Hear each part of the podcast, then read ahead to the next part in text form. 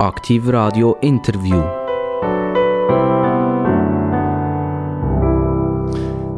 Aktivradio, das Radio vom Aargau bis ins Bernische. Wir sind in Aarau hörbar und im Kanton. Man hört uns in Oltenönsigen, Solothurn, Grenken und Biel. Und nachher selbstverständlich weit im Kanton Bern. Und das Interview heißt immer interessante Gäste. Und ein interessanter Gast, den ich heute hier habe, der heisst zum Vornamen Noah. Jetzt Noah, das klingt sehr biblisch, oder? Da können wir dann vielleicht nachher noch darauf zurückkommen. Und der zweite Name, also der Nachname, ist Heinen. Jetzt, wer den Noah Heinen noch nicht kennt, der hat einen grossen Fehler gemacht. Der hat nämlich einen Fehler gemacht, indem er sich noch nicht so um neue und e- erneuerbare Energien gekümmert hat.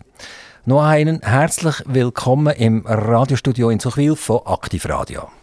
Wunderschönen guten Nachmittag. Schön, darf ich hier sein. Ich freue mich extrem auf das Gespräch, auf die ketzerischen und direkten Fragen und auf eine gute Zeit. Wir sehen der Noah Heinen ist schon ein bisschen vorprogrammiert. Er kennt meinen Interviewstil schon ein bisschen. Also, er hat äh, beide Beine am Boden, er steht felsenfest da und wir werden ein bisschen miteinander in der Stunde, in der folgenden Stunde äh, Energiefragen gemeinsam lösen, die die Welt bis jetzt noch nicht hat können lösen Noah Heinen, ich fange jetzt trotzdem nochmal an mit dem Wort Noah. Wissen Sie, was das heißt, Noah, und wo das herkommt? Ähm, Noah äh, verbindet, glaube ich, jeden äh, in der Schweiz mit der Geschichte, mit der Bibel vom Arche Noah. Meine Eltern äh, kommen aus dem Wallis, respektive bin ein vierter Walliser. Das ist äh, katholischer Kanton und äh, dementsprechend bin ich katholisch prägt und dementsprechend zwei katholische Namen und äh, so kommt das zustande. Äh, ich bin auch recht stolz darauf, einer der ersten Noahs zu sein und äh, bin immer wieder ein bisschen verwirrt auf dem Kinderplatz, Kinderspielplatz. Der Name Noah zu hören, drehe ich mich mehrfach um äh, und habe doch Freude, dass der Name so populär ist. Ich bin aber ganz sicher, das ist nicht wegen mir. Also ich habe mir jetzt noch zwei, drei Sachen dazu aufgeschrieben. Ich weiß nicht, ob Sie das wissen. Das ist der sogenannte zehnte Urvater nach dem Adam. Hoppla, Hä? Zehnte Generation nach dem Adam. Und Adam und Eva, das hat ja das Ganze angefangen. Also das ist mal wichtig. Und, und nachher äh, eben ist es die Arche Noah. Und, und die Arche, das, äh, was heißt das? Was ist das? Die Arche ist für mich ein Symbolbild, oder ich glaube für die meisten, für das, was die Bibel oder die Geschichte darüber schreibt, nämlich der, das rettende Boot der Menschheit und der Tiere, ähm, wo äh, nach besagter Saga oder Geschichte eben ist, wo die große Flut Genau. genau, also das ist die, die Genesis ist das gewesen, oder? Das ist äh, Kapitel 6 bis 9. Hm? Hoppla. also ich habe das jetzt gerade vorher schnell nachgeschaut, ich weiß es leider nicht auswendig. Und was auch noch toll ist, Arka kommt aus dem Hebräischen und heißt Kasten. Das heisst, es ist ein schwimmender Kasten. Rettende mit schwimmende Kasten. Mit dem Noah drauf. Gut, das hat wir jetzt hinter uns. Also der Noah Heinen, äh, Spezialist und einer, der sehr, sehr früh dran war in diesem Bereich Energie. Und wo, der, wo, der, äh, wo die Arche Noah hat müssen wassern ist sie auch um Energie gegangen. Es ist ein riesen Unwetter gekommen hat alle zum Ertrinken gebracht. Nur äh, der Noah und seine Familie haben überlebt und die Tiere, die auf diesen drei Etagen in der Arche äh, Platz haben. Und es gibt Rekapitulationen von dem Schiff und man weiß heute, das Schiff hat etwa 8900 Quadratmeter auf drei Stück. Nur so ist es möglich gewesen, die vielen verschiedenen Tiere miteinander zu transportieren. Gut, wir haben jetzt kein Unwetter, Gott sei Dank, sondern wir haben äh, Noah Heinen bei uns. Noah Heinen, Ihr Arbeitgeber ist wer? Mein Arbeitgeber ist direkt Helion und der Aktionär von der Helion, das ist die Firma Buick. Buick ist ein grosser weltweiter Familienkonzern in der dritten Generation gehalten vom Herr Martin Buick. Also das ist ein ein Mann, dem gehört das ganze Zeug? Nein, es ist nicht ein ganz ein Mann gehört das ganze Zeug, aber eine Betonung auf Familie, sprich es ist seit Generationen in der familiären Hang und das prägt einfach extrem stark Kultur, wo die Firma Buick in notabene 90 Ländern, wo sie aktiv ist, äh, Kultur massiv vertritt und man einfach jeden Tag spürt, wenn man mit diesen Leuten zusammen ist. Also Helion habe ich ja jetzt absichtlich ein ketzerisch gefragt, wer ist der Arbeitgeber? Und Sie müssen ja eigentlich sagen, das bin ich selber. Oder mal selber gesehen, weil Sie sind der Gründer von dieser Firma. Wann war das? Gewesen? Das war äh, vor gut 14 Jahren, 2008, gewesen, als ich mit meinem Geschäftspartner Samuel Beer damals in der Retrospektive ähm, auch leichtsinnig äh, in die Solarindustrie äh, eingestiegen bin. Wieso haben, leichtsinnig? Weil äh, dann sämtliche, sämtliche Wissenschaftler und intelligente Leute gesagt haben, dass die Industrie äh, nicht ähm, die Bäume werden sein, die im Himmel wachsen, sondern eher eine Nische da sein wird pflegen und dementsprechend im Nachhinein vielleicht auch ein bisschen leichtsinnig. Also leichtsinnig damals, aber aus heutiger Sicht, ja. das ist der ganz grosse Coup, ist das gesehen? Das darfst du beschri beschreiben, wie ihr möchtet. Äh, Im Nachhinein, äh, glaube ich, hat es sich äh, für unsere Mitarbeiter äh, und unsere Aktionäre... Also ihr habt das zweite hoch angefangen und was habt ihr mitgebracht für die Solarenergie? Also seid ihr absolute Cracks gesehen. Die haben auf dem Bereich Silizium Forschungen, Grundlagenforschungen gemacht und sind Sonnenanbeter gesehen und darum äh, ist das eine Kombination gewesen, die zur Energie geworden ist und die haben äh, da ein Geschäftsmodell gefunden. Ist das so gesehen? Ich glaube ziemlich alles, außer von dem, was du jetzt beschrieben hast. Ich glaube zwei, die einfach den Drang hatten, etwas äh, zu bewegen, die selbstständig sein und einfach mir gerne gesagt haben, komm, wir wollen Spuren hinterlassen. Und äh, haben dann äh, die Geschichte angefangen in einem Jubla-Sommerlager, Jubla äh, im Wachblau-Ring. Du bist zwei Wochen im Wald mit Kids und die armen Kids hatten damals die ersten Walkmans gehabt, wenn, wenn das jemandem etwas sagt. Und das Tragische war, dass etwa nach vier Tagen die Batterien raus waren, die Kinder keine Musik mehr hören konnten, ihre, äh, ihre Nachtbatterie an Hörspielen nicht mehr reinziehen und dann haben wir gemerkt, da gibt es ein Problem und haben dann die erste Solaranlage mit Batterie installiert, das baut und so den Kids ihren ersten Painpoint, wie man heute würde sagen, können lösen. Aber ihr habt Material ab dem Markt damals schon können nehmen. Ihr seid nicht gegangen und seid Silizium sagen und habt das nachher auf ein Modul aufgebracht, sondern das ist damals schon was war genau das Jahr denn? 2007, 2006 hätte ich gesagt. Und jawohl, es hat dann schon Photovoltaik-Hersteller gegeben, ganz wenige. In der Schweiz, äh, in Deutschland und in Amerika war man führend. Gewesen. Und wir dazu mal das können mehr oder weniger Abstangen kaufen. Äh, einfach zum Faktor 20 preislich höher.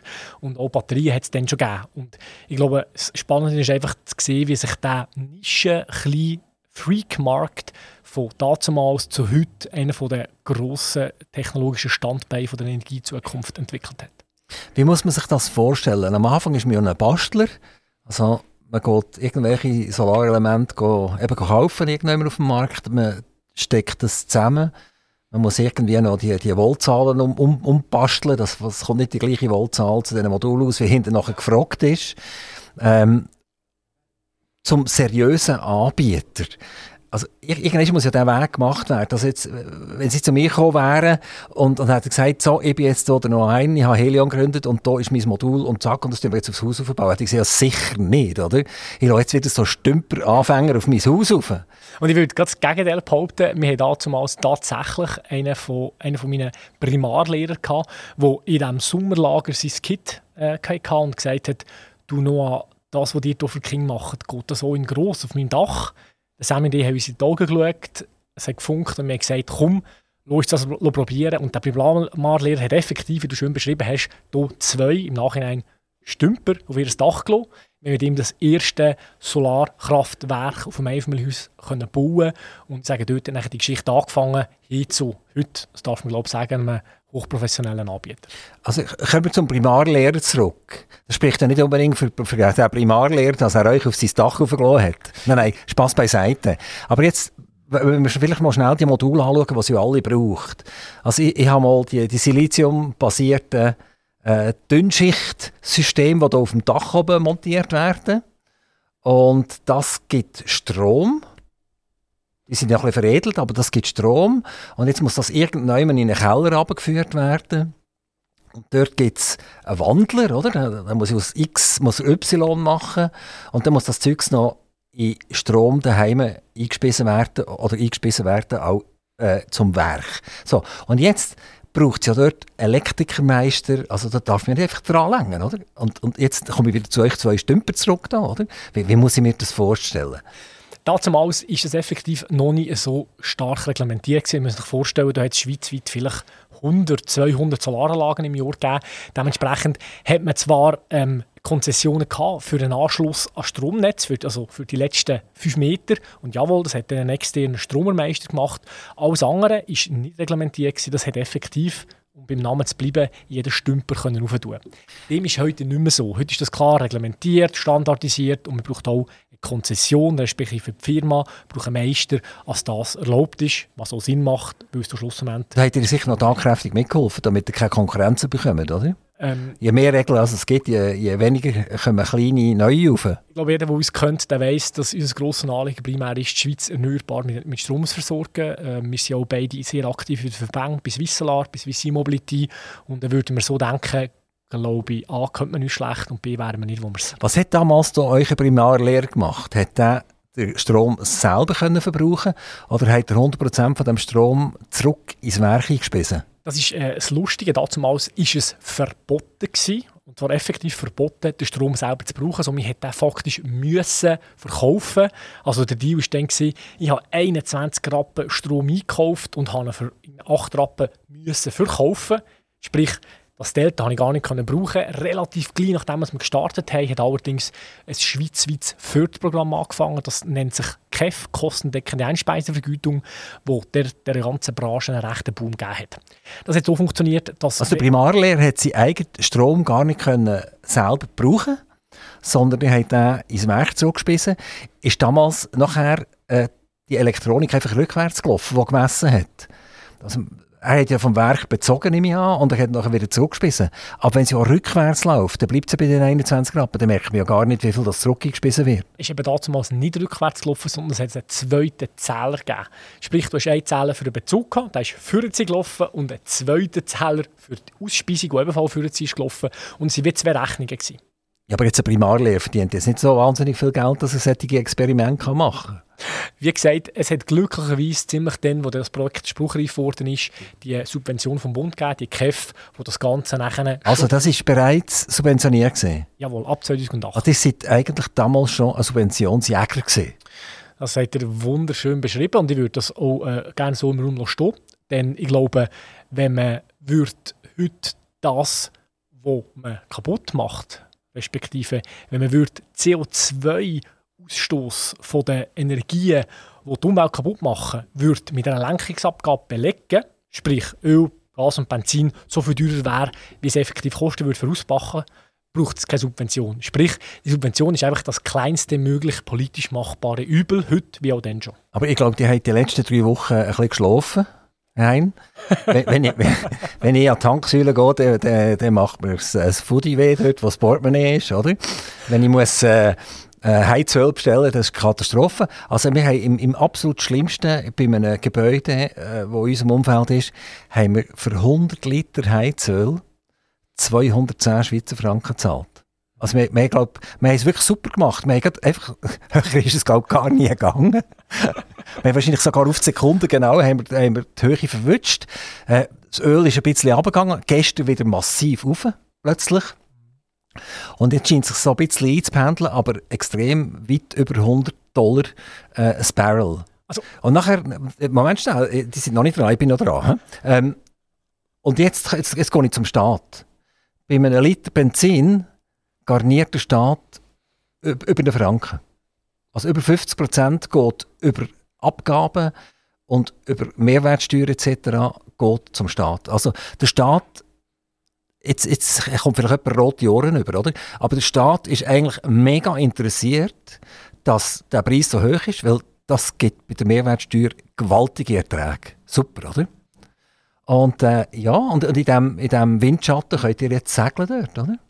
Also, man kann, wenn man will, das durchaus so darstellen. Ähm, ich glaube, die meisten Leute sehen das ein bisschen anders. Und zwar, was momentan passiert, ist einfach, es tritt ein Risiko ein, das es seit Jahren und Jahrzehnten gibt. Wir haben uns massiv abhängig gemacht als Schweiz, das ganze äh, EU, von äh, unsicheren oder ich sage nicht demokratischen Staaten. Und das Risiko steigt, das ist eintreten. Aber darf ich jetzt gerade etwas fragen? Angebot und Nachfrage. Jetzt, jetzt wird es jetzt mega spannend, oder? Jetzt wird spannend, oder? Die bösen Potentaten und so weiter, mit, mit dem bösen Gas und dem bösen Öl, oder? So, und jetzt, wenn wir schauen, wo, wo 95% von den, von den Elementen herkommen, die unsere Solarenergie machen, oder? Die kommen nämlich aus China. Korrekt. Also, das ist ja genauso, genauso eine Katastrophe. Das ist ja, also und, und wenn, die uns, wenn die uns nicht mehr liefern nachher, oder? was macht ihr nachher? Dann könnt ihr eure Bude zumachen. Es ist ein massiver Unterschied, ob du jede Sekunde musst von irgendjemandem auf der Welt, als Beispiel Russland, Gas beziehen und wenn der nicht mehr liefert, hast du in der nächsten Sekunde nicht mehr warm. Oder ob du im Moment X ein Solarpanel in China einkaufst, das in der Schweiz installierst und nach die nächsten 30 Jahre Energie hast. Sprich, äh, ist nicht vergleichbar die Situation A. Und B, oder, was, was die jetzt ansprechen, ist eine ganze ja. geopolitische und Industriethematik. Aber äh, ein, bisschen, ein bisschen habe ich schon recht, oder? Ein bisschen habe ich schon recht, oder? Ich meine, wir sind eigentlich mehr blöd, dass wir das ganze Zeug in, in, in China produzieren und wir auch dort wieder an einem Monopolist ausgeliefert sind. Und wenn der irgendwann den Hahn zudreht, dann können wir nicht mehr zubauen, nicht mehr ausbauen, die können nicht mehr reparieren und nichts, oder? Also ich schätze es unglaublich, dass ihr wirklich auf den Punkt kommt und so straightforward auf das Problem von der Situation gehen, ehrlich gesagt, die letzten vier Wochen reden wir gerne nur, wie toll als der Ausbau läuft etc. Und jawohl, es gibt Themen und es gibt Herausforderungen und die sprechen eigentlich davon an. Was ihr ansprecht, ist die Industriepolitik, die Europa die letzten zehn Jahre betrieben hat. Vor zehn Jahren waren wir Weltmarktführer, Deutschland und Schweiz in der Photovoltaiktechnologie. Wir haben eine andere Industriepolitik verfolgt und ja, wie ganz viele andere Technologie ist auch die Photovoltaik zu einem Großteil, nicht 100%, aber zu einem Großteil nach Fernost abgewandert. Gleich wieder heute kein Flachbildschirm, kein Computer, keine Chips mehr bekommen. Wenn wir mit China das Problem haben, kommen wir auch aktuell keine Photovoltaikmodule mehr über. Aber wenn man auch nicht geschlafen hat die letzten drei Wochen, dann weiss man, dass die EU wie auch die Schweiz massiv investieren, um die Photovoltaikindustrie zurück in die EU zu holen. Kommen wir vielleicht schnell zu Meyer Burger. Also ich bin jetzt in einem Alter, wo, wo ich die Firma von Anfang an so ein bisschen dürfen, äh, mitbegleiten, also nicht persönlich, aber sei das in den Medien oder sei das vielleicht auch sogar mal als kleiner Aktionär von Meyer Burger. Und Meyer Burger hat als eine von der einzigen auf der Welt das Fertiggebracht gehabt, so Siliziumzigarren zu sagen und in einer hohen Qualität äh, und dieses Know-how haben wir einfach abtransportiert, auch in, in Osten. Und Meyer Burger ist fast zu Grund gegangen nachher. Und dann ist eine Hü-Hot-Politik gekommen, wo, wo, man, wo niemand mehr verstanden hat, außer die Kapitalerhöhungen, die die ständig gemacht haben. Die habe ich noch verstanden, oder? Ich habe nicht gewusst, dass sie genau mit dem Geld machen, aber wahrscheinlich haben sie es gebraucht. Und plötzlich haben sie, haben sie eigentlich die Sagen sind nicht mehr so interessant gewesen, und dann haben sie plötzlich wieder, wollen, wieder, wieder Modul bauen oder? Nachdem sie viele Jahre vorne dran eine Integration gemacht haben von einem Modulbauer und Einfach, das ist eine Politik, die ist absolute Katastrophe, oder? Das ist völlig unverständlich, so etwas, oder? Also, ich glaube, Meyer Burger ist wunderbar ein Anschauungsbeispiel genau von der Industriepolitik, die wir hatten. Das ist früher Weltmarktführer für ganz viele technologische Schritte vor der Herstellung von Solarmodulen gewesen, hat die ganze Welt beliefert. Und wie man vorher gesagt hat, jawohl, die Industrie ist abgewandert nach Fernosten, nach Amerika, nach diversen Orten, aber nicht mehr in Europa. Und, jetzt kommt der Clou, aber sie ist jetzt auch das beste Beispiel, was hergeht. Nämlich Meyer Burger hat vor einem Jahr entschieden, wieder Modulproduktion in der Schweiz, in Deutschland, in Europa anzubieten. Und sie sind hoch erfolgreich, gerade jetzt dran, die Produktion aufzufahren und werden ganz sicher von der neuen Industriepolitik, die diese Woche eingeläutet wird, profitieren. Und ich auch absolut dahinter stehe. Und ich glaube, es ist richtig, dass wir die Technologie Photovoltaik zurück in Europa, nach Europa holen. Warum müssen wir sie zurückholen? Warum haben unsere oberklugen Politiker, die Energiepolitik betreiben, die Atomkraftwerke abstellen und jetzt überall Gaskombikraftwerke herstellen, die mit dem Putin-Gas dann funktioniert. Äh, also man kann ja nur noch den Kopf schütteln, oder? Genau. Warum haben die neunmal geschaut, das so weit kommen, dass wir alles abwandern Die hätten ja, wenn sie so Energiepolitik betreiben oder? und tatsächlich so ein Modul aufs Dach tun hätten sie ja vielleicht ein bisschen über den Nasenspitz dürfen und, und schauen, dass die Produktion äh, da bleibt. Oder? Ich glaube, es ist ganz einfach im Nachhinein zu sagen, was man hätte besser machen Im Nachhinein kann man sagen, jawohl, es ist ein Fehler gewesen. Nein ich habe das schon vorher gewusst. Aber im Nachhinein ist das definitiv ein Fehler das Lab zu.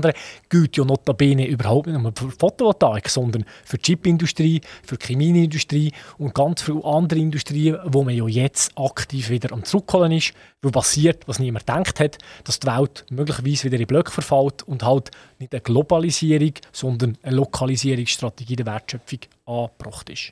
Also die Chipindustrie, das ist vielleicht etwas, was wir ganz, ganz kurz tangieren können. Also ich persönlich glaube nicht an eine, eine, an eine Chipkrise, sondern schlichtweg haben die Firmen einfach nicht mehr bestellt.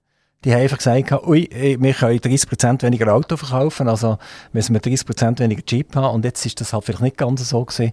Und jetzt fehlen die Chips, oder? Und der andere, der auch Chips braucht, der halt äh, irgendwie ein DAB Plus Radio bauen der hat gesagt, uh, uh, uh jetzt wird es jetzt wird's riskant, oder? Ich bestelle weniger DAB Plus Chips. Und jeder kommt es auch nicht über, weil die Firmen haben natürlich sofort reagiert und gesagt, wir müssen 24 Stunden lang produzieren, rund um die Tour, 365 Tage. Und wenn die Autoindustrie nicht mehr will, oder, oder die HiFi oder die Fernsehindustrie halt nicht mehr will, oder? dann ist es das wurscht, dann produzieren wir halt irgendetwas anderes.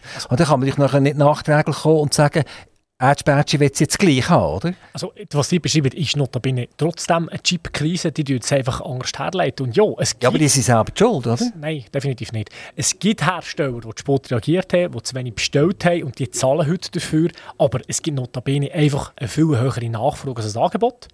Plus, es gibt gewisse Handelsbeziehungen, die nicht mehr funktionieren. Plus, es gibt gewisse Handelsbeschränkungen, dass zum Beispiel nicht mehr alle Huawei-Chips in Amerika eingesetzt werden können. Und das alles zusammen führt zu einer veritablen Chip-Krise. Also eine von ja. verschiedenen Krisen, die momentan funktionieren. Also, ihr, ihr, ihr Wort in Gottes Ohr, oder? Ich nehme zum Beispiel die Kabelbäume bei einem deutschen Autohersteller. VW, wo, Nein, ich sage jetzt nicht VW, ich sage gar nicht. Ich sage, das soll ich mich zurückhalten. Oder? Aber die, die, die Kabelbäume fast zu 100% in der Ukraine fertigen. Jetzt aus der Ukraine kommt kein einziger Kabelbaum mehr. Oder? Und, die, und die Kabelbäume, ohne das gibt es kein Auto. Das ist gar nicht möglich. Oder? Also, und die sagen nachher, das ist, ist ein deutsches Auto, oder? Es ist gar kein deutsches Auto mehr, oder? Weil, weil 95% von dem Zeug kommt von irgendjemandem her, oder? Es wird vielleicht in Deutschland noch zusammengebaut und dann werden ein paar Ringli drauf tun oder, oder ein paar weiß-blaue Zeichen drauf tun oder so weiter. Aber es ist furchtbar, das ist ein totales, komplettes Managementversagen, das hier abgelaufen ist, oder? Also bei, aller, bei aller, wie ihr vorhin gesagt habt, Wort das Gott in Ohren, aber das, was ihr jetzt sagt, das ist einfach ein bisschen einfach, äh, das ist einfach, ein bisschen einfach dargestellt. Also, dass Globalisierung und das Handel äh, volkswirtschaftliche äh, Nutzen hat, das wissen wir alle. Ich meine, früher hat jeder in seinem Dorf etwas hergestellt, was er hatte.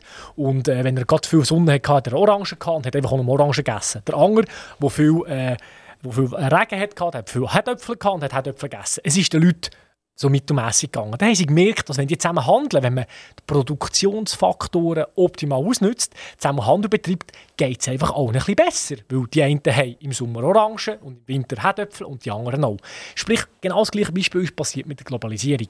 Die ganze Welt hat jetzt die letzten Jahre einen riesen Aufschwung und einen riesen Wohlstandsfortschritt äh, ähm, erleben dank dem, dass man Produktionsfaktoren richtig alloziert und ausgenutzt hat. Und heute ist natürlich einfach zu sagen, ja, im Nachhinein ist alles falsch gewesen, weil die Globalisierung halt mit Krieg vielleicht nicht mehr funktioniert und wir die veritable Supply Chain Krise haben. Was passiert jetzt konkret bei euch? Also ihr sagt, ihr habt auch ein Problem mit dem Nachschub von diesen Solarmodulen auf den Dächern oben. Das habe ich bis jetzt nicht gesagt. Ah. Ähm, habe ich, ich verhört? Ich habe, ich habe gesagt, dass jawohl, Gas, wenn das abstellt, morgen haben wir morgen kalt. Und wenn wir das Solarmodul hier haben, haben wir immer noch 30 Jahre Strom. Aber ihr habt noch genug Solarmodul. Und die kommen jetzt auch über. Jetzt, Ab aktuell. Momentan haben wir, wie glaube jede andere Industrie, die Herausforderung, dass die Supply Chain, die überall, und zwar in jedem Bereich, global aufgestellt ist, extrem anfällig ist. Das fängt bei der Wärmepumpe an, geht über Kabel, über die Unterkonstruktion von Alu, über das Modul, überall. Also ich glaube, jeder Hersteller hat heute das folgende Problem. Einerseits hat er gewisse Rohstoffe an fehlen und andererseits, und das ist fast noch schlimmer, es ist total unsicher und undurchsichtig, wenn als das nächste Mal einschlägt. Ich gebe euch ein Beispiel. Äh, letzte Woche haben wir unseren Unterkonstruktionshersteller angerufen und gesagt, du Noah, wir beziehen rund die Hälfte von unserem Aluminium aus Russland, Europa eh die Hälfte vom Aluminium aus Russland hat. Und aus diesem Grund ähm, werden wir das Problem haben mit Lieferung. Jetzt, äh, das Problem ist halb so groß. Wir können das Alu auch von jemand anderes beziehen, das haben wir gemacht. Aber genau solche Herausforderungen haben wir heute jeden Tag. Hat aber nichts mit der Photovoltaikindustrie zu tun, sondern schlicht und einfach, ich glaube, fast jedes Produkt ist heute von dieser Krise betroffen. Das heisst, wenn ich jetzt zum Noah Hein komme und sage, Lass, jetzt habe ich mich entschieden, die Russen, das ist eine Katastrophe, ich will gerne übermorgen 100 Quadratmeter Solarpanel auf dem Dach haben. Klappt das? Hoffentlich nicht, nicht morgen, wenn ich eine Firma mit 430 Leuten würde beschäftigen würde, die nur zwei Tage Arbeitsauslastung hat, hätte ich ein grosses Problem. Aber ich glaube, ähm, momentan geht das wie vorher. Die brauchen eh äh, verschiedene Gesuche, Förderanmeldungen, Vorbereitungen, Planungen. Das geht drei bis vier Monate. Momentan wartet er auch eher 5 bis 6 Monate anstatt vorher 3 bis 4, weil wir effektiv halt überrundet werden von äh, Nachfrage nach Wärmepumpe, nach Ladestationen von Elektroautos und nach Photovoltaik. Habt ihr einen Unterschied gemerkt, jetzt drei Wochen zurück? Ist tatsächlich der Krieg, hat das eine Auswirkung gehabt, dass die Leute für sich über Solartechnologie mehr informieren und sagen, wir wollen das jetzt gerne. Jetzt, jetzt ist der Entscheid gefällt. Ich würde es äh, anders formulieren. Vor, wir, haben, wir sehen wie drei Wellen. Die erste Welle ist, ich sage, salopp gesagt, der Greta-Effekt. Vor rund eineinhalb Jahren hat das Thema Dekarbonisierung, Umweltkatastrophen in den Medien das erste Mal ähm, ähm, Platz gefunden. Und vor etwa eineinhalb Jahren hat so ein der erste, ist so wie die erste Welle gekommen. Die zweite Welle hat etwa vor einem halben Jahr angefangen, wo wir in der Schweiz davon diskutieren, hey, wir haben Versorgungssicherheit oder anders gesagt, wie tun wir in 5 oder 10 oder 30 Jahren den Strom in der Schweiz erzeugen. Das hat schon massiven äh, Nachfragezusatz gegeben. Und was jetzt passiert im letzten Monat, jawohl, das ist die dritte Welle, hat es noch eine verstärkte Nachfrage gegeben. Und ich würde anders sagen, die Leute, die sich vorher schon damit befasst haben, haben so jetzt wie die letzte, letzte Zwicke an der Geisel gehabt, um effektiv zu kaufen. Das bedeutet für euch mehr Aufträge, das bedeutet mehr Mitarbeiter. Seid ihr dran rekrutieren? Wir äh, rekrutieren seit ähm, zwei Jahren aktiv. In den letzten zwei Jahren haben wir 300 neue Leute äh, können gewinnen für unsere Mission. Und wir sind auch schon vor der Ukraine-Krise, wir haben auch schon vor der Versorgungssicherheitskrise und vor der Greta massives Wachstum in unserer Branche. Aus einem schlicht und einfachen Grund. Weil Photovoltaik die günstigste Art ist, wie man Strom erzeugen kann und Wärmepumpe die günstigste Art, wie man daheim warm hat. Könnt ihr uns mal schnell einen Überblick geben, wie so eine Photovoltaikanlage funktioniert. So technisch, dass wir auch mitkommen, bitte. Aber dass man es so ein bisschen plastisch vor den Augen sieht, was passiert vom Dach bis runter, vielleicht zu einer Batterie oder zu einer USV oder zum Einspeisen. Wie sieht das aus? Ich glaube, die hat das vorher gar nicht so schlecht äh, einfach zusammengefasst. Auf dem Dach oben hat man Solarmodul oder Photovoltaikmodul. Das ist faktisch nichts anderes als geschmolzenes Silizium. Silizium ist im weitesten Sinne einfach Sang, das dritthäufigste Element auf der Welt, also ressourcentechnisch kein Problem. Und das eingeschmolzene Silizium, das tut man reinigen durch verschiedene Prozesse und tut es nachher dotieren mit, einer speziellen, mit einem speziellen Vorgang. Durch das tut das Silizium, das rein und dotiert ist, wenn Sonne drauf scheint, elektrische Spannung und somit Strom produzieren. Muss es nicht noch abinselt werden auf der anderen Seite, damit es wirklich Strom produziert?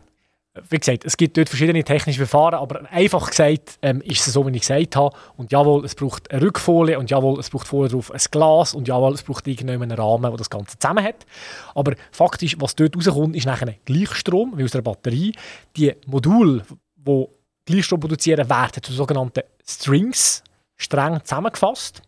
Und die streng parallel geschaltet und nachher durch eine Kabelführung, sei es außen am Haus oder innerhalb vom Haus oder durch eine Stuhlgleit ins Kamin, Kamin in den Keller abgezogen und dort im Keller geht es auf einen sogenannten Wechselrichter.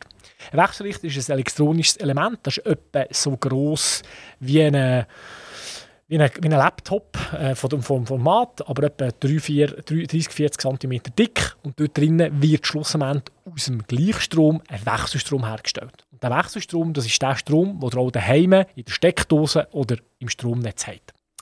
Jetzt ist klar, wenn die Sonne scheint, gibt es Strom. Wenn es hell ist, gibt es Strom, bei Nacht nicht. Wer aber gleich zu oben, wenn es dunkel ist und in der Nacht Strom wird von der eigenen Solaranlage, der baut eine Batteriespeicher ein. Er kommt parallel zum Wechselrichter geschaltet und tut dort nachher die Batterie respektive den Strom einspeichern und oben wieder abgeben. Für das gibt es verschiedene Technologien. Die weit verbreiteste ist Lithium-Ionen-Technologie. Äh, heute auch die günstigste. Was aber gerne mit mir kommt und ich ein extrem spannendes Thema finde, ist sogenannte Salz- und Salzwasser-Technologie. Wird übrigens hier in der Schweiz, in Thun, ähm, und auch an anderen Orten hergestellt, haben den grossen Vorteil, dass man sie nach 15, 20 Jahren Betrieb kann nehmen und im Garten ausleeren, weil es 100% Haben die nicht den grossen Nachteil, dass sie auf hohen Temperaturen müssen gehalten werden Die eine, äh, die, Salz, äh, die Salzbatteriespeicher, jawohl, die muss auf hoher Temperatur gehalten werden. Darum ist es nicht geeignet, um eine Saisonspeicherung zu machen, aber für eine Tag-Nacht-Speicherung haben sie durchaus einen sehr hohen Wirkungsgrad bei, bei weit über 85 Prozent und dementsprechend extrem äh, akzeptiert. Oder von dieser Batterie haben wir vor 30, 40 Jahren haben wir von dieser Batterie geredet, oder? Also von der Photovoltaik haben wir schon viel nicht von der Foto Ja, das ist schon klar. Und aber von jetzt der Elektromobil haben wir vor 100 Jahren geredet. Die, die Salzbatterie, oder? Ja. Und dann hat man nachher gemerkt, dass durch die höheren Temperaturen die Verluste bei der, bei der Haltung des Strom so gross waren, dass sie sich einfach nicht durchsetzen konnten. Nachher äh, sie sie auch schwer, gewesen, massives Gewicht. Oder?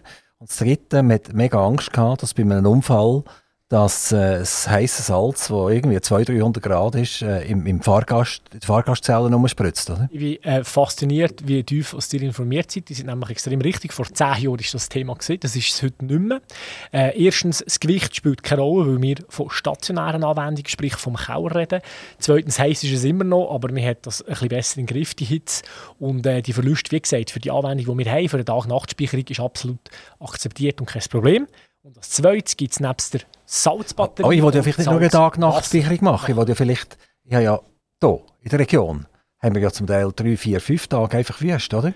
Sorry, Tag, Nacht plus 3, 4, 5 Tage ist das okay.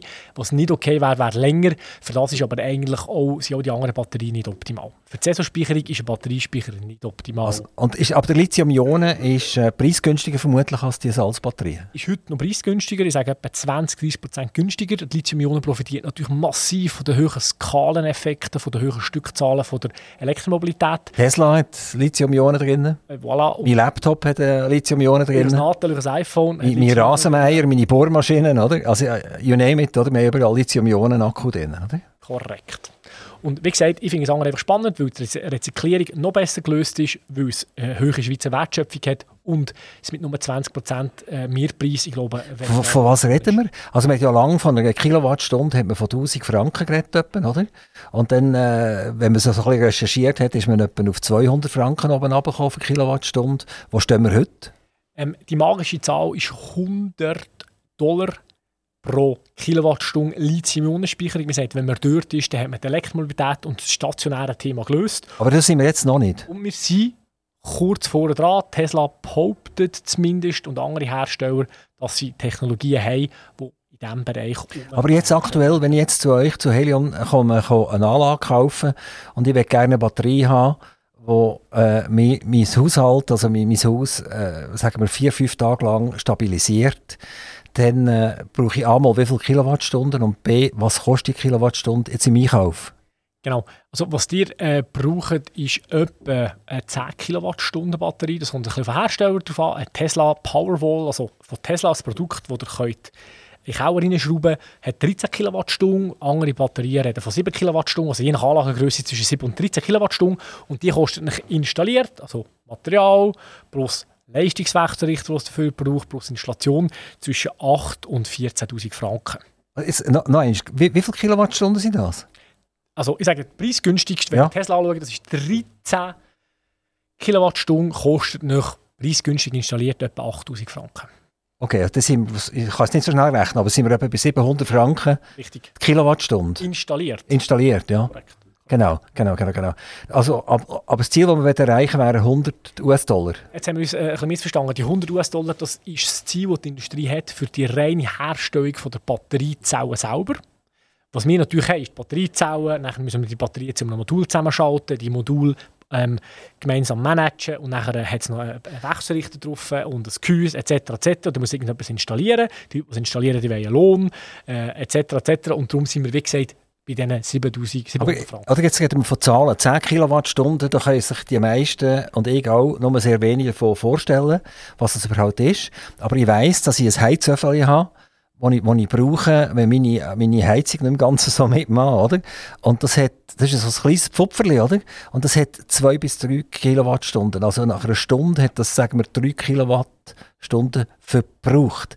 Das heisst, das Pfupferöffeli würde die 10 Kilowattstunden Batterie nach 3, 4 Stunden leeren. Das ist ja überhaupt nichts, oder? Also, jetzt, äh, ein Pfupferöffeli ist etwa der unpfupfste Verbraucher, den er im Haus hat. es gibt keine anderen Verbraucher, die so schlecht äh, oder die so viel Energie verbrauchen. Ja, aber ich will ja nicht frieren. Äh, ja, der braucht er eine Wärmepumpe. Ja, was, was, heisst, was heisst jetzt eine Wärmepumpe? Was versteht ihr unter Wärmepumpe? Tue ich dort Luft, Wasser?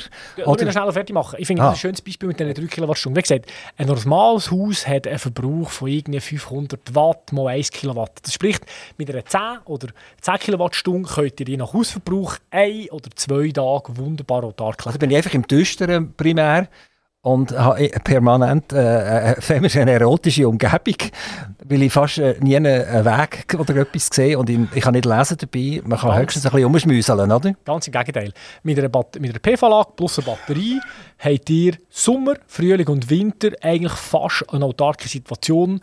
Äh, sorry, Sommer, Frühling und Herbst fast eine autarke Situation, wo ihr eigentlich aus dem Stromnetz keine Energie bezieht, nur im Winter braucht das Stromnetz noch. Das heisst, nein, Überhaupt nicht. Ihr habt eigentlich rundum Energie von der Sonne, wie gesagt, eben auch in der Nacht. Ja, jetzt noch ein ganz anderes Thema zur Batterie. Etwas ganz Spannendes, oder? Die Leute gehen ja davon aus, dass wenn sie eine Batterie kaufen, eine teure Batterie, sage ich jetzt, eben 700 Franken Kilowattstunde montiert, äh, äh, dass sie nachher, wenn es draussen tätscht, also der Backer fährt durch Stromnetz durch, oder? Dass sie fünf, fünf Tage zum Beispiel autark sind. Das stimmt aber überhaupt nicht. Wenn das keine USV-Anlage ist, dann muss die Solaranlage innerhalb von einer Sekunde abstellen, weil von außen irgendjemand go, go, wieder spleissen, also wieder die, die Leitungen zusammenhängen und dann darf die Solarenergie gar nicht zum Haus aus. Das heißt, sie muss sofort deaktiviert werden. Ich habe mit ganz vielen Leuten geredet, die Batterien haben. Kein einziger hat das gewusst, dass er eigentlich nicht unabhängig ist vom Netz, auch dann, wenn er auf dem Batteriestrom ist. Also alle Kunden von uns, äh, kann ich versichern, die wissen das, weil sie werden die Option haben, ob ihre Batterie eine sogenannte Notstromoption drauf hat.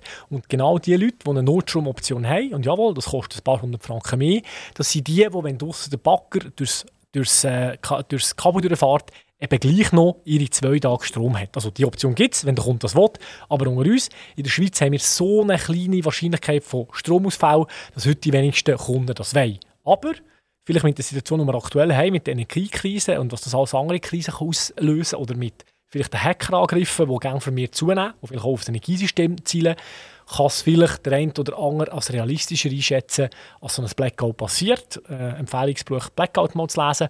Und äh, darum haben wir aktuell eine viel höhere Nachfrage nach sogenannten Notstromoptionen. Noch ein, ich würde gerne zurück aufs Dach. Jetzt sind wir im Keller unten gesehen, oder? Wir hatten einen Wechselrichter gehabt. Wir haben 32 Volt hergestellt. Jetzt kraxeln wir zurück aufs Dach.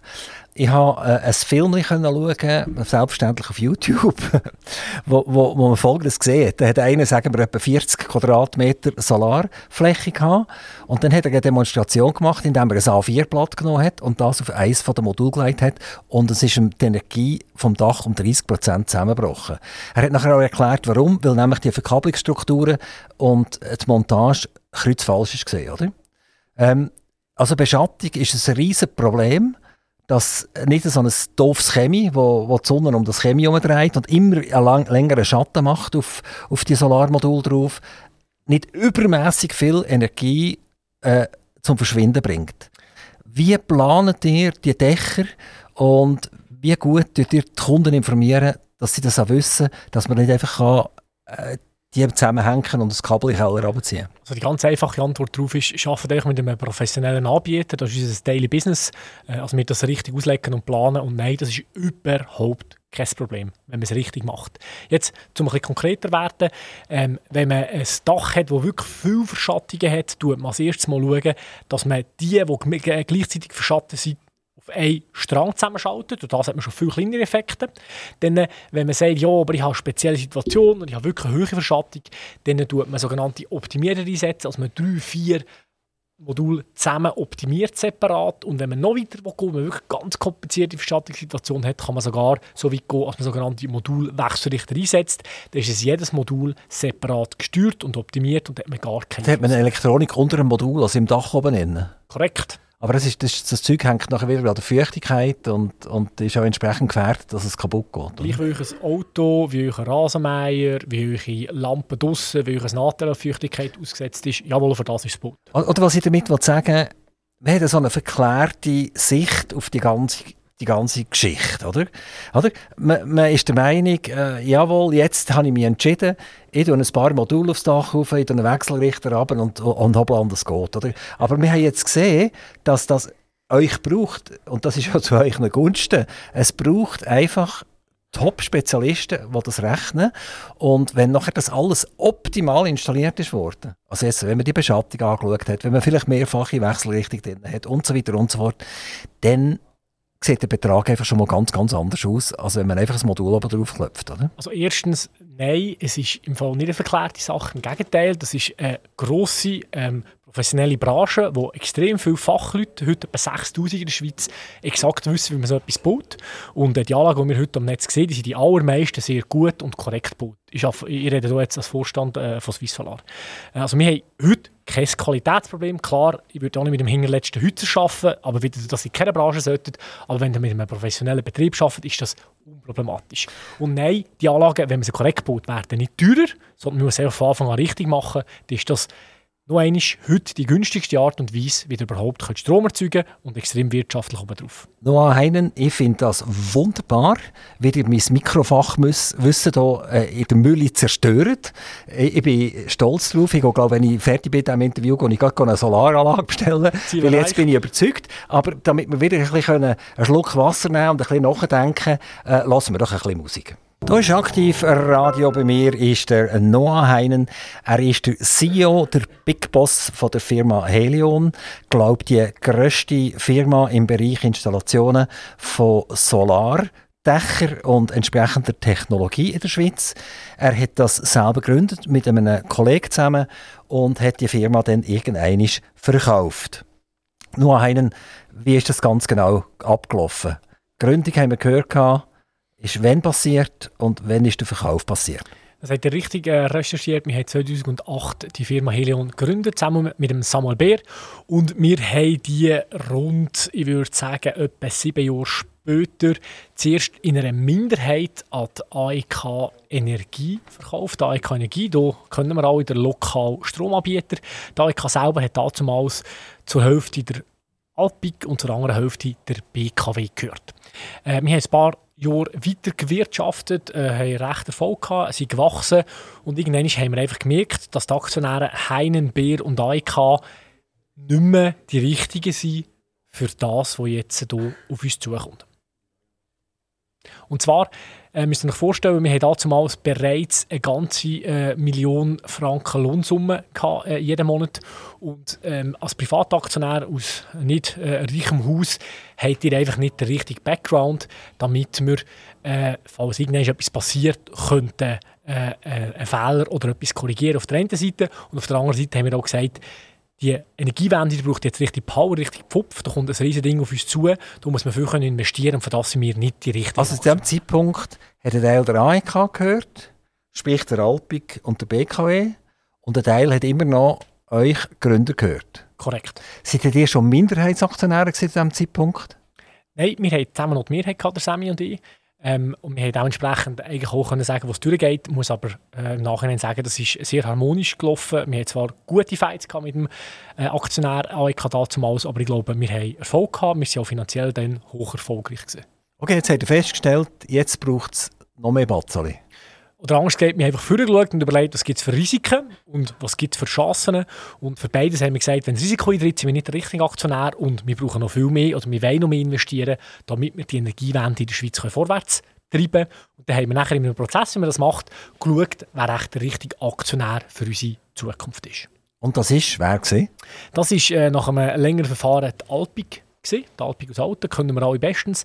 Die Alpig hat damals einen Bereich nämlich die Alpig Intec wo mit 6000 Mitarbeitern damals und heute noch der grösste Handwerker in der Schweiz ist. Also, wenn ich es richtig sehe, die Alpig war vorher schon über den AEK-Aktionär und hat euch nachher alle zusammen ausgekauft und ist alleiniger Aktionär geworden, die Alpig. Das ist korrekt. Dann seid ihr und der Bär sind draussen gesehen nachher. Also draussen. Die haben es immer noch geschafft dort, aber die sind finanziell nicht mehr beteiligt gewesen. Richtig, wir waren finanziell nicht mehr beteiligt gewesen. Wir haben uns äh, nach wie vor aber die Verantwortung getragen als CEO und COO und unter uns zwei, äh, wir fühlen uns bis heute nicht als Manager, sondern als VW-Unternehmer. Und dann hat die Alpig so richtig Lampen bekommen, oder? Also man hat ja keinen Tag mehr in der Zeitung können lesen, wo, wo die Alpig nicht irgendwie in Schräglage war. Äh, der Kanton Solothurn war ja noch wunderschön beteiligt. Gewesen. Ich weiß nicht, ob das immer noch der Fall ist. Haben noch müssen aufstocken, damit das nicht zum absoluten Totalchaos gekommen ist. Vermutlich äh, ist dort auch etwas ist ein schief gelaufen, oder? Also ich, glaube, was damals war, ist, ist das Gegenteil von heute.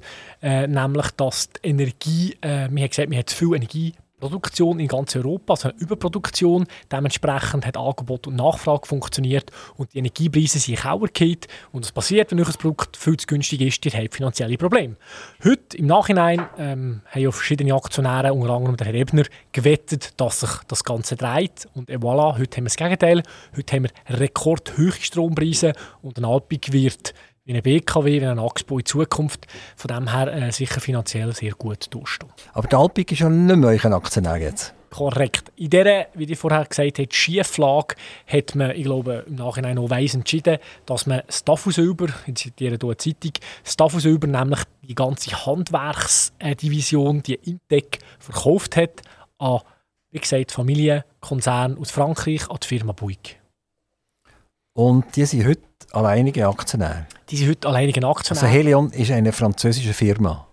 Helion ist eine Schweizer Firma, wie die anderen 6000 Mitarbeiter von der Bouygues in der Schweiz eine Schweizer Firma ist. Wir zahlen in der Schweiz Löhne, wir zahlen in der Schweiz Steuern, wir zahlen alles in der Schweiz. Aber jawohl, die Aktionäre, die Mehrheit, die gehört einer Familie, französische Familienfirma. Also haben wir eigentlich wieder zwei am Rücken an für sich in der Schweiz, indem wir wieder eine Perle und für sich ins Ausland verkauft haben? Ich sehe das im ganz im Gegenteil so, oder? Weil wenn ihr eine Technologiefirma nehmt und die als Ausland verkaufen, dann könnt ihr Patente abzügeln, dann könnt ihr Maschinen abzügeln und Fabriken abzügeln. Aber die müssen wir überlegen, was sind wir? Wir sind Handwerker am Ende des Tages. Und der Handwerker, dem sie essen, und sein einzigen Essen, sind Menschen. Und die Menschen, die leben hier in der Schweiz, die kommen hier in der Schweiz Löhne über, die geben das Geld hier in der Schweiz aus. Sprich, wo als der, als der Aktionär, wem der Aktionär gehört, spielt überhaupt keine Rolle, sondern wir sind eine 100% Schweizer Firma. Interessant ist ja, dass ihr und Herr Bär geblieben seid. Sehr oft ist ja so in Buyout-Situationen äh, am Anfang ist man sehr guten Mutes und äh, trinkt ein Glas Sekt oder vielleicht auch ein Bier miteinander und sagt, jawohl, wir sind auf immer und ewig zusammen, wir kommen gut aus, wir sind Freunde, es ist toll, oder? Und dann so nach ein paar Monaten fängt es an zu kriseln, indem man plötzlich muss rapportieren muss, man muss man muss Excel-Sheets ausfüllen, die man vorher nicht hat müssen ausfüllen äh, Man muss irgendwelche Daten liefern permanent. Das heißt, man ist, wird von der Front absorbiert, man wird abgesogen, fast wie ein Chefarzt, der nur noch Papier ausfüllt und nicht mehr selber kann operieren kann. Und dann tätscht es meistens. Ich bin nicht sicher, ob der Moderator da möglicherweise aus Erfahrung redet, äh, aber die erste Frage zu beantworten, in unserem Fall war es kein Sekt, sondern ganz klar Bier. Äh, und Natürlich, das ist so. Wenn ihr zu einer grossen Firmengruppe gehört, dann gehört es einfach dazu, dass man gewisse Standards einhält, dass man qualitätssicher betreibt und auch gewisse Ergebnisse äh, rapportiert und sagt, wie das läuft. Ist jetzt aber nichts, was uns überrascht hat, weil wir haben das von unserem vorherigen Aktionär und B muss ich auch sagen, als Unternehmer, und ob das meine Bude ist oder nicht, ich bin beteiligt an verschiedenen, auch kleineren Firmen.